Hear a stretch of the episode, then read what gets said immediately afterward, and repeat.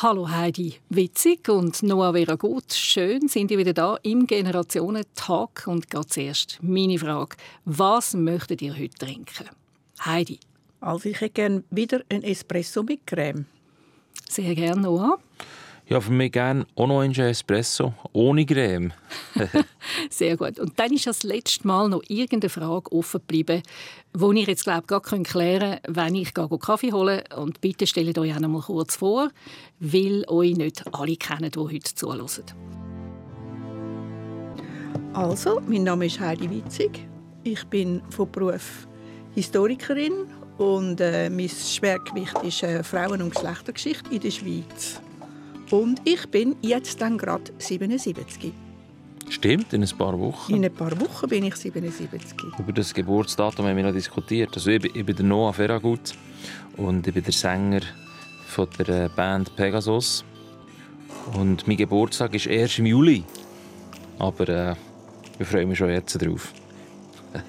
Noah, letztes Mal habe ich ja gemerkt, dass du etwas von Sternzeichen verstehst. Mhm. Und dann war ja gerade die Frage wegen dem Aszendent, Mhm. oder? Jetzt, weil ich dann eben jetzt gerade Geburtstag habe und ich bin ein Wider.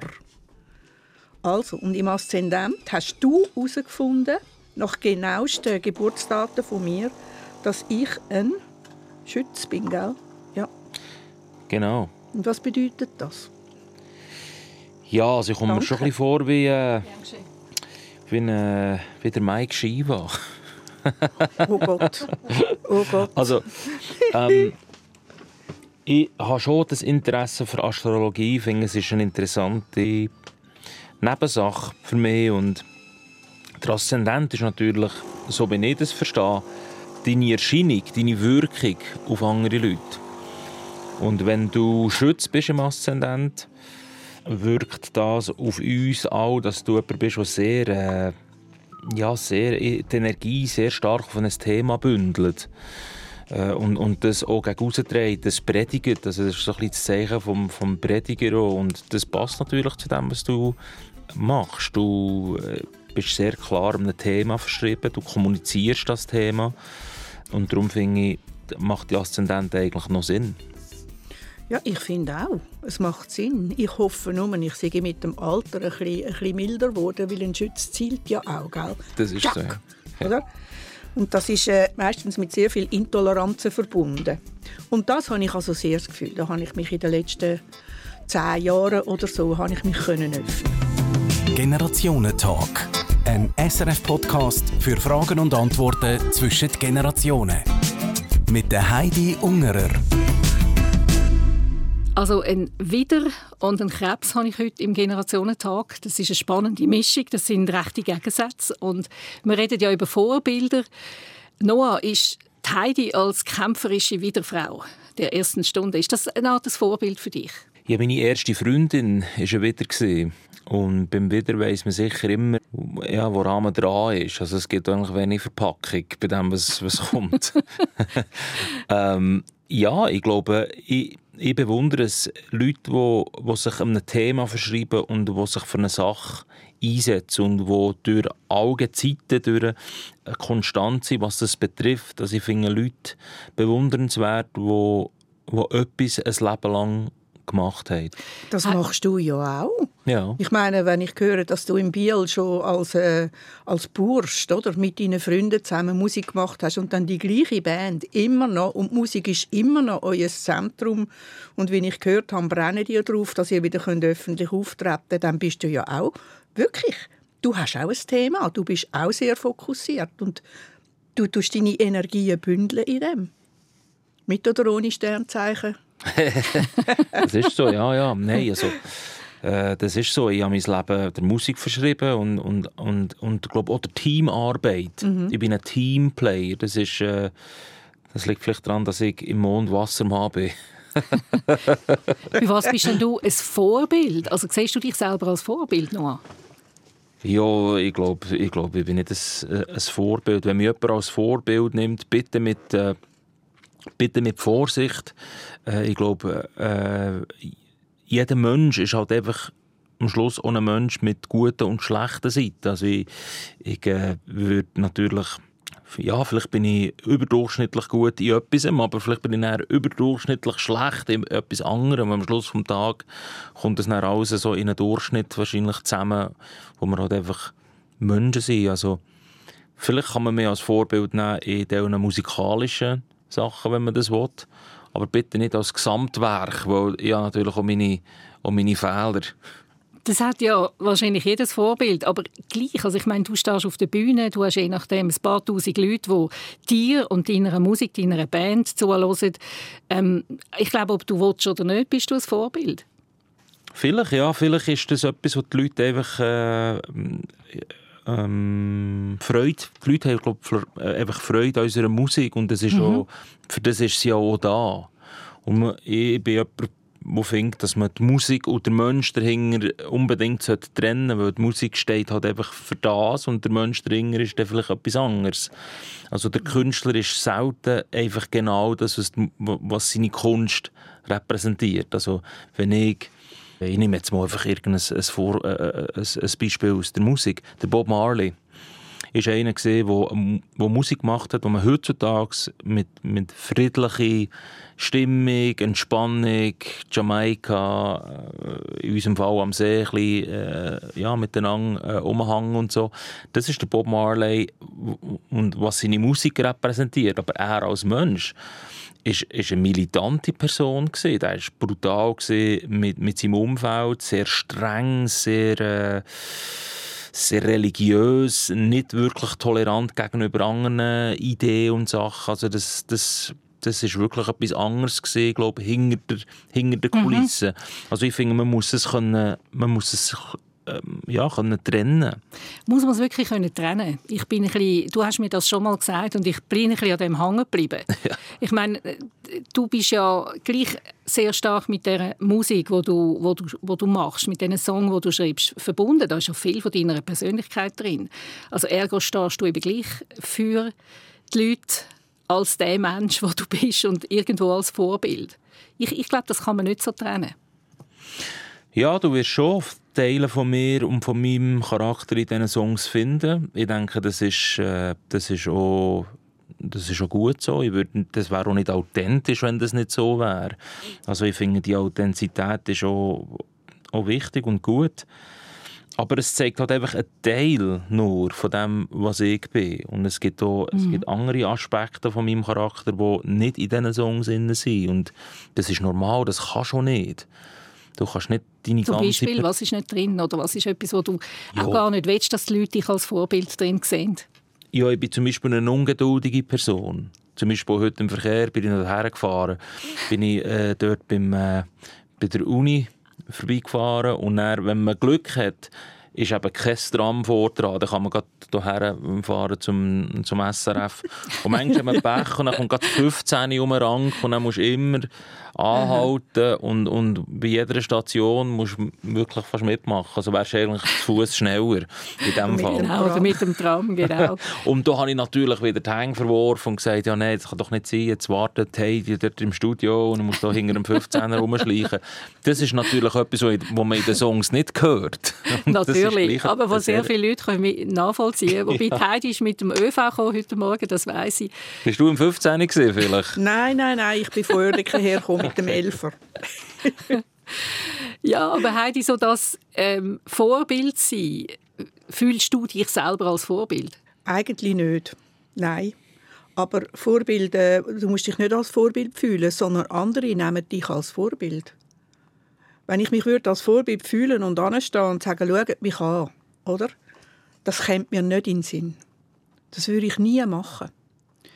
Aber äh, wenn du ein Engagement hast, wie ich habe, und das ist quasi auch noch, wer bin ich als Frau, weißt?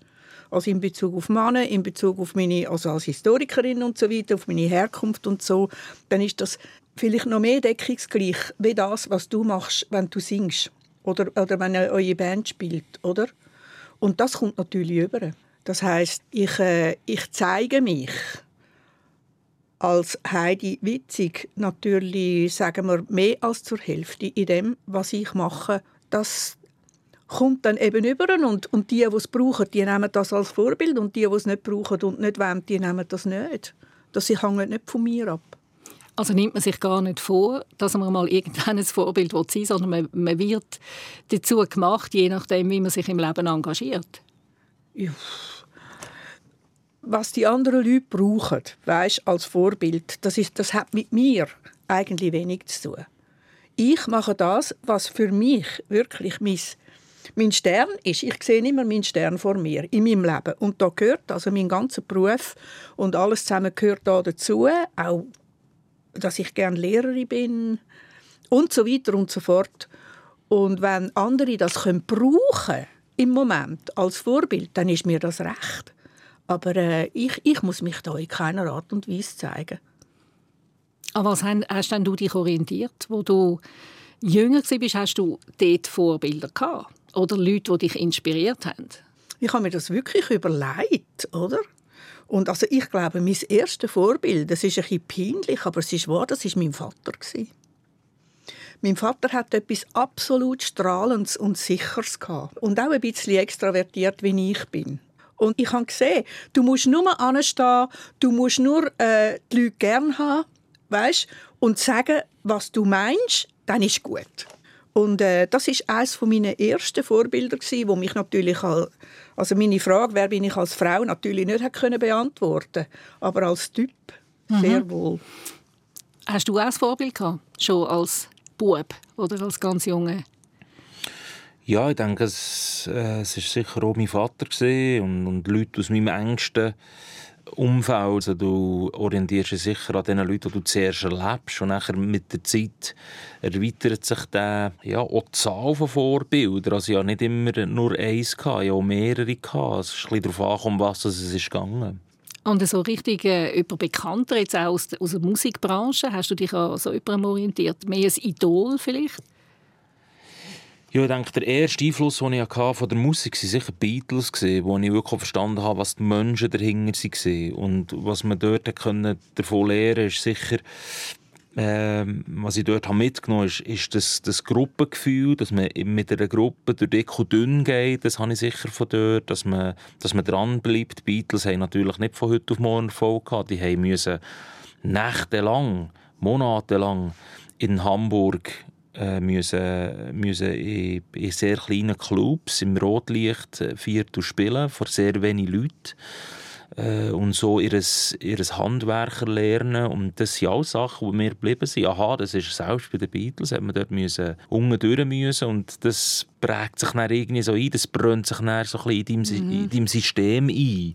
Und mit der Zeit habe ich dann halt immer mehr Musik entdeckt und die Leute dahinter. Und das hat alles so Impulse gegeben halt. Also, ja, ich denke, Beatles, über, über Brian Wilson von den Beach Boys ist sehr äh, wichtig für mich. Mit ihm hast du, glaube ich, ein Schlüsselerlebnis gehabt. Das hast du mir mal in einem Gespräch gesagt. Ja. Der war ganz wichtig für dich. Wieso? Also der Brian Wilson von den Beach Boys also Beach Boys sind eigentlich sehr, sind sehr missverstanden. Also man kennt sie, äh, du hast das sicher auch gehört früher, Beach Boys. Nein, ich kenne die noch, aber die Heidi ist schon Generation drüber, genau. Also Beach Boys haben Erfolg gehabt mit, mit so dem... Äh, dem kalifornischen Bild von Surfen, Strand, schnelle Autos, schönes Wetter, äh, halt was man versteht unter, unter Kalifornien und Los Angeles. Und das ist es dann auch für Beach Boys. Es ist sehr missverstanden, weil es ist hochkomplexe Musik, wunder, wunderschön arrangiert, äh, sehr äh, intelligente Musik. Und die Leute hinter den Beach Boys kennt man gar nicht. Das war ein Familienunternehmen, drei Brüder, ein Cousin und, und ein Schulkamerad, die sich dort einfach zusammen ja, zusammen da und einfach eine Band gegründet und das ist dann völlig aus dem Ruder gelaufen im Sinne von, von Erfolg. Die hat das eigentlich gar nicht so geplant. Das war so eine Zufallsgeschichte. Auf jeden Fall, der talentierte Bruder, der älteste Bruder, ist der Brian Wilson von dieser Wilson-Familie. Und das ist sehr, äh, ja, das ist eine sehr introvertierte Person die nicht ist klar mit der mit ihrer Position auf der Bühne. Ich habe ihn in Montreux am Jazz Festival vor 16 Jahren äh, erlebt und vor 16 Jahren bin ich, muss ich schnell rechnen, bin ich 17 gewesen. Genau, ich kann nicht sagen, schnell, das stimmt. bin ich 17 und in dieser Zeit habe ich gesucht, was ich genau wollte. Ich bin nicht ein Frontmann im Sinn von Steve Lee von Gotthard oder Mick Jagger von den Rolling Stones. Das sind so, das sind so Alpha-Tiere vor an der Bühne, die ja, wo das Rampenlicht einfach suchen und anziehen. Und ich habe immer gespürt, das kann ich nicht. Das wollte ich auch nicht. Ich fühle mich immer ein bisschen... Äh, ich schäme mich manchmal fast ein bisschen, wenn ich da zu fest im Rampenlicht innen stehe. Und mm, ich bin an das Konzert von Brian Wilson, da ist echt dort gehockt, an diesem Klavier, umgeben von zwölf Leuten. Und es ist wirklich um die Musik gegangen die Musik hat den ganzen Abend gedreht, ohne dass du gross umturnen auf der Bühne. und, und dort habe ich gewusst, okay, das ist das, was mir viel mehr entspricht. Ich muss irgendwie Musik schreiben, die von selber dreht, die von selber die Leute berührt, ohne dass ich irgendwie etwas machen muss, das nicht meiner Persönlichkeit entspricht als Frontmann. Und ab dem Moment habe ich gewusst, oder besser gewusst, in welche Richtung dass ich, gehen, dass ich gehen als Musiker. Hat es bei dir auch so einen Schlüsselmoment gegeben? Also eine Person gegeben, die dich inspiriert ja, ja, hat? Es war mhm. ganz klar die neue Frauenbewegung. Gewesen. Und ich, ich habe 63 angefangen zu studieren, warte mal. Und ich bin äh, 69 fertig gewesen. Und habe das Wort Frauen nie gehört während dem Studium. Und nachher in der neuen Frauenbewegung, wo ich, wo ich in der FBB war, habe ich plötzlich mir überlegt, wer bin ich eigentlich als promovierte Historikerin und ich habe das Wort Frauen nie gehört, außer vielleicht einmal eine Königin oder, oder mal eine Hex. Keine Professorin, nichts. Was habe ich eigentlich gelernt? Oder? Über, über die Geschichte der Leute. Ich habe die Geschichte der Männer und so weiter. Und dort, das war mein, das ist mein Ding. Und dort, dort hat sich mein Feuer entfacht, wo bis jetzt noch ist. Wie ist das gewesen, wo kommen wir her als Frauen, aber auch als Partnerinnen von Männern, weißt, als Mütter und so weiter. Wo kommen wir her? Wo stehen wir? Wie, warum sind wir geworden, was wir geworden sind? Das, das ist es das gewesen. Ist also auch irgendwie eine Erleuchtungszeit gewesen, wo mich eigentlich bis heute jetzt immer noch motiviert und unglücklich macht. Wieso sind denn die Vorbilder so wichtig für uns? Was machen die eigentlich mit uns? Wenn man, wenn man Leute hat, Menschen, die man bewundert oder die man stark findet in etwas. Was, was, was passiert da mit uns? Ich glaube, Vorbilder sind äh, wichtig, weil sie einem Rahmen äh, einen Rahmen darstellen. Ich glaube, was sehr wichtig ist für mich, persönlich ist, dass ich einen Rahmen sehe, wo ich mich drin bewegen kann. Ich fühle mich sicherer, wenn ich weiss, okay, das ist in dem Fall von, der, von diesem Vorbild etwa der Rahmen, wo man sich drin bewegen kann. Jedes Vorbild hat ja zum grössten Teil ein Leben schon hinter sich gehabt oder einen Teil von seinem Leben gehabt und, und kann Lektionen aufzeigen für dich. Weißt du, was ich meine? Es ist mhm. schon schwierig zu sagen. Ähm, ich glaube, die, die Bilder die verändern sich ja auch. Also ja. als junger Mensch hast du wahrscheinlich andere Vorbilder als später, oder? Genau. Und ich glaube, für Junge ist es auch wichtig, ein Vorbild zu haben. Mhm. Und jedes Vorbild stellt gewisse äh, stellt Lektionen dar, wo du musst darauf achten okay, dass der hat das erlebt und hat diese Fehler gemacht oder hat diese guten Schritte gemacht. Wenn ich in einer ähnlichen Situation bin, aha, kann ich mich daran orientieren. Das musst du sicher nicht genau. machen in dieser Situation. Oder das ist vielleicht die richtige Lösung in dieser Situation. Also es gibt immer so einen, einen Rahmen, eine Sicherheit äh, und, und Orientierung. Wir hatten diese Woche einen Nachtclub bei meinem Kollegen, beim Ralf Wicki, wo er auch über Vorbilder geredet hat mit dem Publikum. Und dort äh, ist unter anderem auch herausgekommen, dass die Leute Vorbilder haben so als Trost. Also dass sie sagen, ja, ähm, der XY hat ja auch in dieser schwierigen Situation das durchgestanden, ähm, dann kann ich das auch. Dass man durchaus ähm, auch in schwierigen Zeiten dann so Vorbilder einem helfen, mit dem umzugehen. Also mir ist das genau passiert. Ich habe eine Freundin von mir, die, ist, äh, also die lebt nicht mehr. Die war etwa sieben, acht Jahre älter als ich. Mit der habe ich gemeinsam Tai Chi gemacht. Wir sind wirklich auf der Ebene von Tai Chi und so weiter. Und auch beide sehr Feuertypen. Sie hat ein knallrotes Auto und ist gefräset, oder? Also, so eine, aber sie war älter als ich. Und die ist nachher sehr krank geworden, ist im Rollstuhl gesessen, hat nicht mehr Auto fahren, hat äh, müssen also also mit Spitex und so weiter, hat nichts mehr selber können und ich habe gedacht um Himmels willen, was macht das mit dir oder für Frau? Ich bin sie regelmäßig besuchen daheim. Da sitzt sie da in ihrem, äh, ihrem äh, Medizinstuhl, oder? Strahlt mich an und sagt, seit ich mich nicht mehr bewegen kann, eröffnet sich mir Welten, wo ich nie gewusst habe, dass es sie gibt. Und das ist für mich ein Vorbild, das mich heute noch tröstet, dass ich keine Angst muss haben weißt, vor einem, vor einem gebrechlichen, äh, abhängigen Alter, das ist etwas, was jetzt auf mich zukommt, oder? Ich denke an Therese und denke, Therese hat das, ihre haben sich Welten eröffnet, oder? Ich muss keine Angst haben, es geht. Das ist für mich ein Vorbild, wo ich, ich es eigentlich gar nicht gesucht. Plötzlich ist die Situation da und ich vergesse das nie mehr. Ich will gleich nochmal auf euch zurückkommen selber. Ihr beide sind für, oder stehen für, für Leute oder für viele Menschen auch als Vorbilder. Also ich glaube, das kann man schon sagen. Einfach also zu dem Gefühl, was, wie das für euch ist, ist es auch ein bisschen schwierig, sich mit dem Gedanken anzufreunden, dass man Vorbild ist für etwas? Oder, oder ist es, braucht es einen Mut, dass man wirklich zu dem steht? Oder ist es ganz einfach streng? Mhm. Also für mich war immer schwierig, zum Beispiel das Wort Fans. Mhm wo von mir aus gesehen, glaube es kommt vom Wort Fanatic, Fanatiker. Ich habe immer Mühe gehabt, zu sagen, liebe Fans, man sieht sich morgen auf dem Bundesplatz Bern für unser Konzert. Das Akzeptieren, dass man Fans hat, ich weiß nicht, wieso immer Mühe gehabt mit diesem Wort. Und von dort kommt auch ein bisschen meine, ja, mein Vorbehalt mit dem Akzeptieren, dass ich ein Vorbild bin für jemanden. Ich hoffe, dass unsere Musik vielen Leuten gefällt und dass unsere Musik viele Leute begleitet. Und für das haben wir sie auch geschrieben und aufgenommen. Aber ich habe Mühe damit, äh, dass Leute uns als Menschen äh, als Vorbilder sehen. Ich weiß nicht, wieso. Es ist noch schwierig, zum um das, äh, sich überhaupt das vorzustellen. Das erstaunt mich, dass ja du das nicht. sagst, oder? Ja. Ich denke jetzt, dass du zu dem Thema, dass das ein Tourthema für dich ist. Bin also jetzt erstaunt, dass, das, dass das dir so schwer fällt.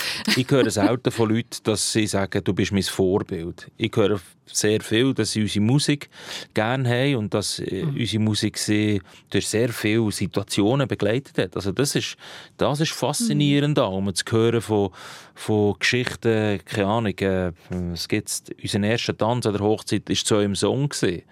Wenn man sich das äh, ist doch auch schön, oder? Ja, wenn man sich das bewusst wird und sagt, leck, das ist wirklich, da hat unsere Musik wirklich den Moment, einen unvergesslichen, einmaligen Moment dargestellt für die Menschen. Das ist ein riesen, ein riesen Privileg. Und das ist für mich einfacher verständlich, als wenn jemand sagt, mhm. du als Person, als Mensch bist mein Vorbild. Und das gibt es hier und dort mal, dass jemand die gleiche Brille anlegt wie ich, oder, oder einen ähnlichen Kleidungsstil anlegt wie ich. Äh, das, das gibt es hier und dort mal, aber das ist dann schon ein bisschen schwieriger zum Akzeptieren und zum, zum Nachvollziehen. Aber wenn du mal ein Kind hast, ja. was willst du, dass die von dir mal sagen? Was, was sollen die mitnehmen von dir? Was möchtest du ihnen weitergeben? Äh, was möchte ich meinen Kindern mitgeben? Ich glaube, was meine Kinder von mir werden lernen, ist eventuell etwas, was gar nicht mit Musik zu tun hat. Eben, dass sie andere andere Aspekte von meiner Persönlichkeit, wie zum Beispiel, ich bin jemand, der etwas durchzieht. Also egal, was es ist, ob es jetzt in der Musik ist oder äh, wenn es etwas äh, Kleines ist, im Garten irgendetwas äh, machen.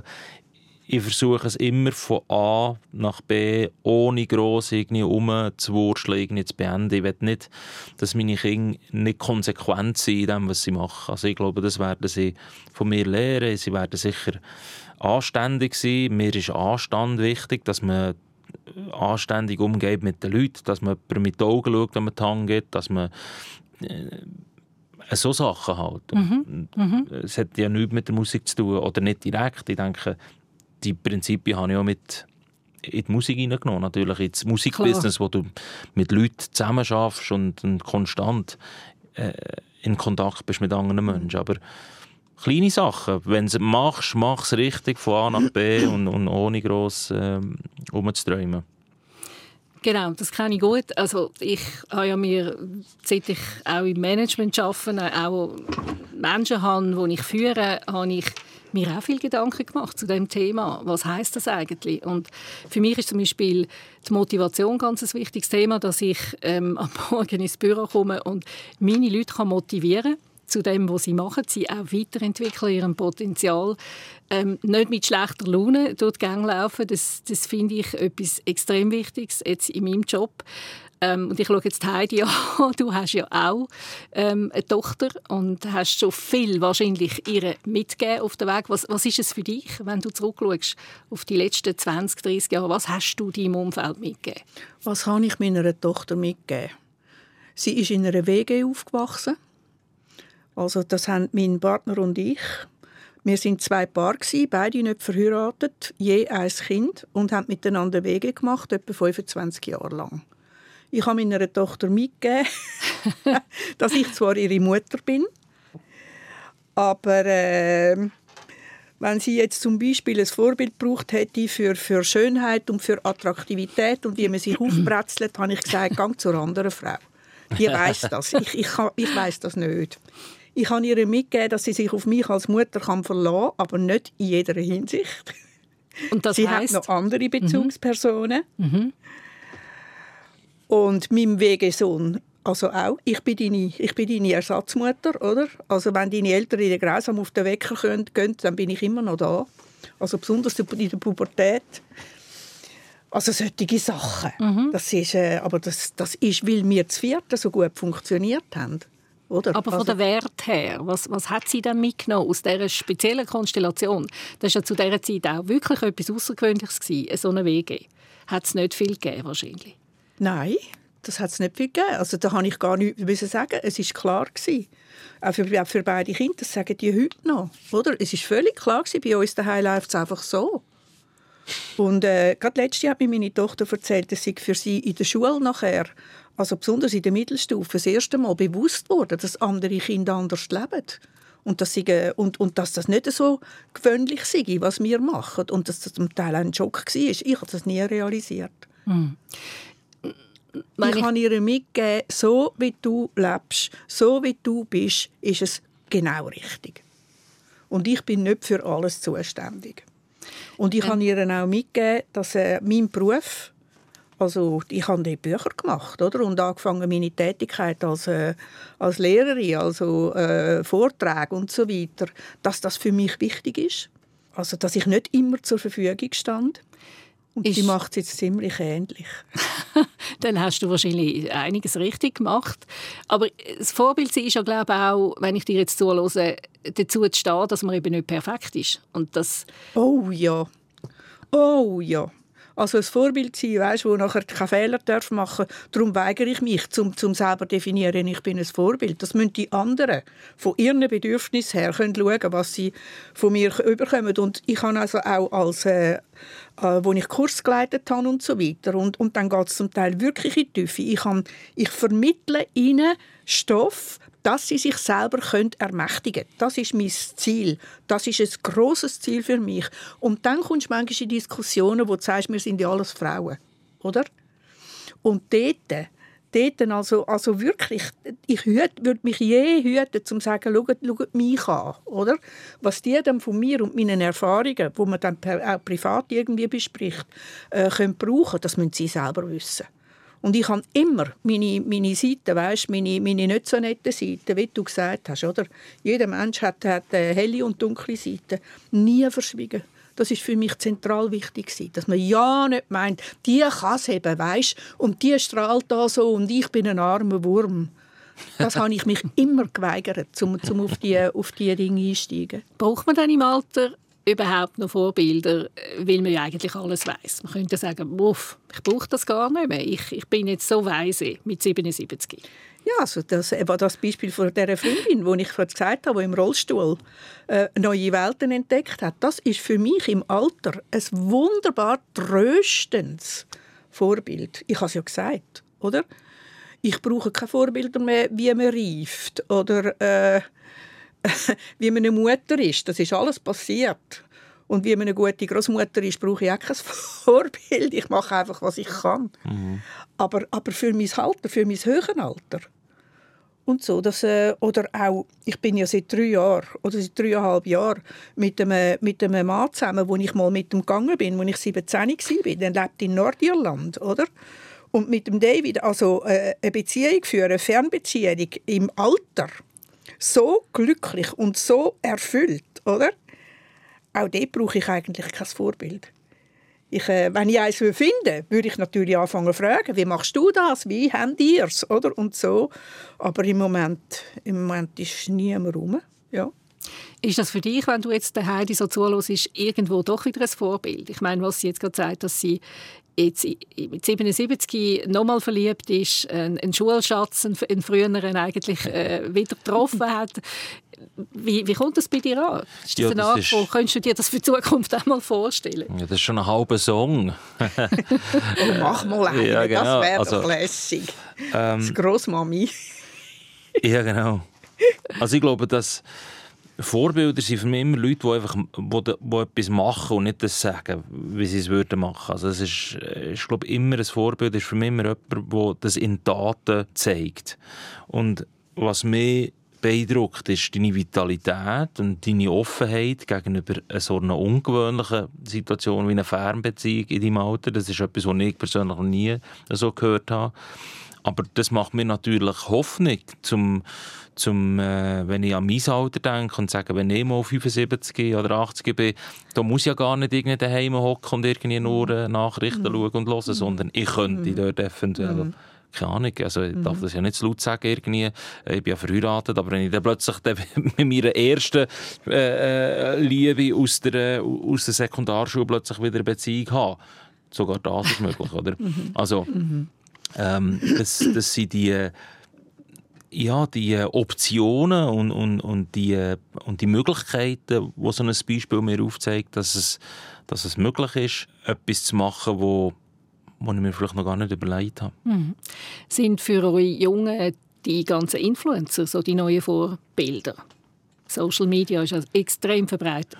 Ja. Also, heute kann man mit ähm, ein bisschen Viertel schwenken, sage ich, auf TikTok Tausende, Zehntausende von Leuten abholen. Ah ja, ich gehöre da ein bisschen zu einer verlorenen Generation, glaube im, im, im Sinn, dass ich, ich gehöre nicht zu dieser TikTok-Generation, aber ich gehöre auch nicht zu eurer Generation, die ohne das ist aufgewachsen ist. Ich, so ein bisschen das, ähm, also ich bin in einer Zeit aufgewachsen, wo, wo du kein Internet hast oder keine iPhones und so.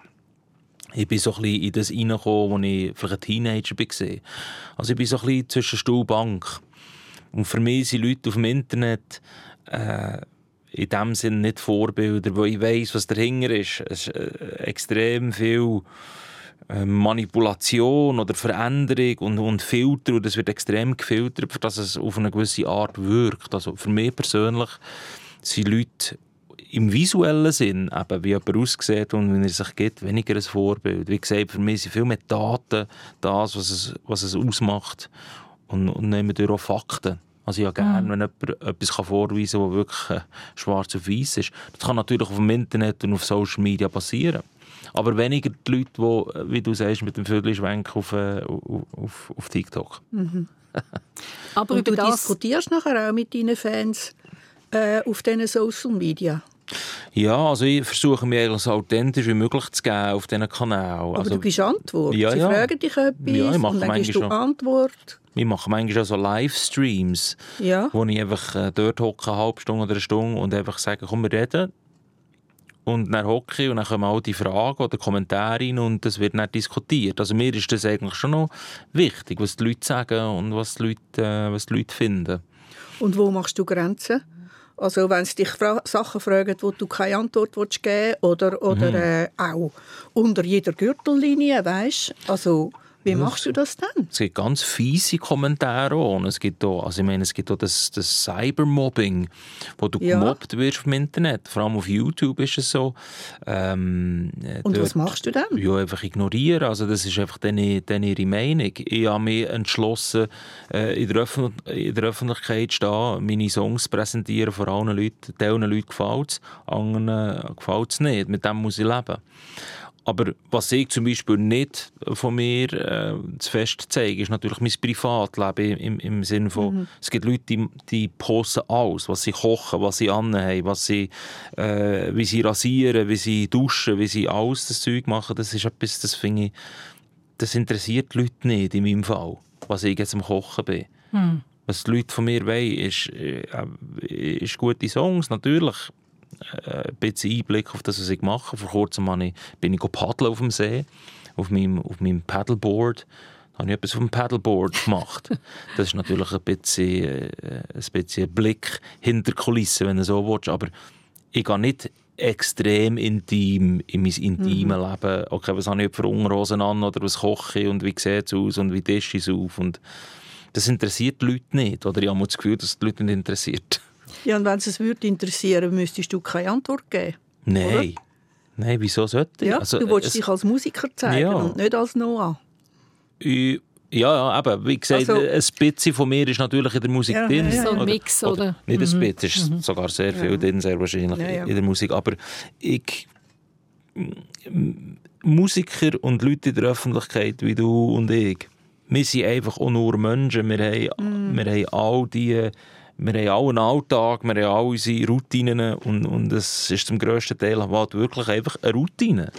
Und eine Routine bei dir ist halt auch langweilig, wenn du so willst, oder einfach eintönig.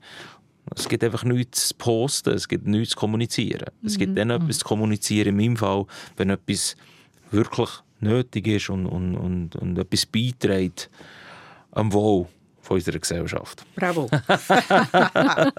Schön gesagt. Ja. Und letztendlich überlegt man sich ja sehr genau, was man postet, weil man eben doch auch wieder nach außen auftritt und vielleicht für gewisse Leute das Vorbild ist, ob man es dann will sein oder nicht. Oder jetzt gerade in deinem Fall auch, wo dich sehr viele Leute kennen.